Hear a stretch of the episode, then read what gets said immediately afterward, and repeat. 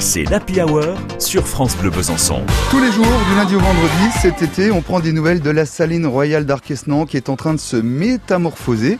En fait, de donner une suite à l'idée de l'architecte euh, Claude Nicolas Ledoux, euh, qui l'a dessiné, qui l'a conçu, imaginé au XVIIIe siècle.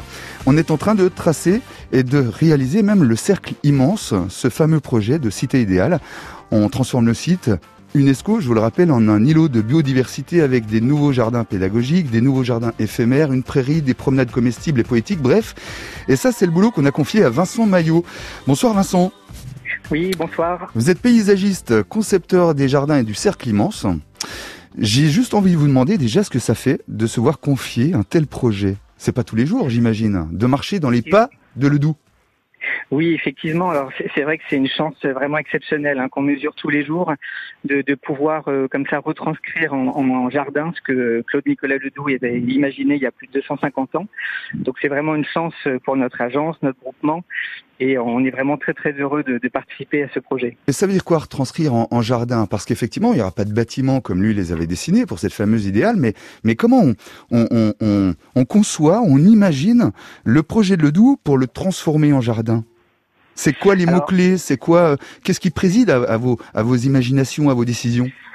Alors c'est vrai que bon, il y a plusieurs thèmes hein, euh, qu'on va essayer de résumer, mais le, à l'époque, donc euh, vous l'avez dit, euh, euh, Nicolas Ledoux avait imaginé la Saline comme une cité idéale. Enfin, autour de la Saline, il avait imaginé une cité idéale. Donc bien sûr, euh, nous on va pas refaire la même chose, mais on reproduit son dessin et à l'intérieur de, de, ce dessin, on a imaginé plusieurs jardins. Alors, il y a des grands thèmes. Euh, à l'époque, en fait, le, la saline, bien sûr, était construite autour de, de l'or blanc. Euh, le sel, en fait, c'était l'or de l'époque. Hein. L'impôt s'appelait la gabelle. Le mot salaire vient de du sel. le, de sel, voilà. Donc, ouais. c'était vraiment la richesse. Et aujourd'hui, on s'est demandé bah, qu'est-ce qui est notre plus grande richesse? Et très vite, avec no notre groupement, on s'est dit bah, c'est l'or vert en général, c'est-à-dire c'est la nature. Euh, grâce à elle, en fait, on, on respire, euh, on se soigne, on se nourrit. Euh, la nature capte du CO2, elle, elle, nous rend vraiment beaucoup de services. Et donc ce jardin, finalement, euh, la grande idée, c'est d'en faire l'or vert d'aujourd'hui. Mmh. C'est un peu le thème que vous avez retenu et décliné dans ces jardins, différents jardins, qui va vraiment changer euh, de visage, euh, qui va qui, qui change la, la, physionomie du, du site. là, vous en êtes tout très clairement de, de ce projet? Alors, euh, c'est un concours qu'on a gagné. Il y avait un concours européen qui avait été lancé en 2000, euh, 2019. Donc, on a eu la chance de le gagner. Euh, on a réalisé ensuite des études. On a c'est l'agence Maillot et tout ça. Hein, que voilà, l'agence. Ouais. Et puis, euh, avec bien sûr, il n'y a pas que nous. Hein, il y a effectivement aussi des écologues, il y a un philosophe, mmh. un architecte. Il y a Gilles Clément qui est un paysagiste célèbre, hein, qui est dans notre équipe. Euh, et donc euh, les travaux, euh, ça fait à peu près six mois que les travaux ont démarré. Donc le, tout le dessin est, est, fini, une bonne partie jardin sont terminés. Et à partir de septembre, on va commencer les nouveaux jardins éphémères euh, pour que le, le, le, site soit visitable à partir de juin 2022. D'accord, donc voilà, l'année prochaine. Il faut patienter encore un peu. Eh oui, forcément, mais tout vient à qui ouais. sait attendre. Et notre bonheur n'en sera que plus grand.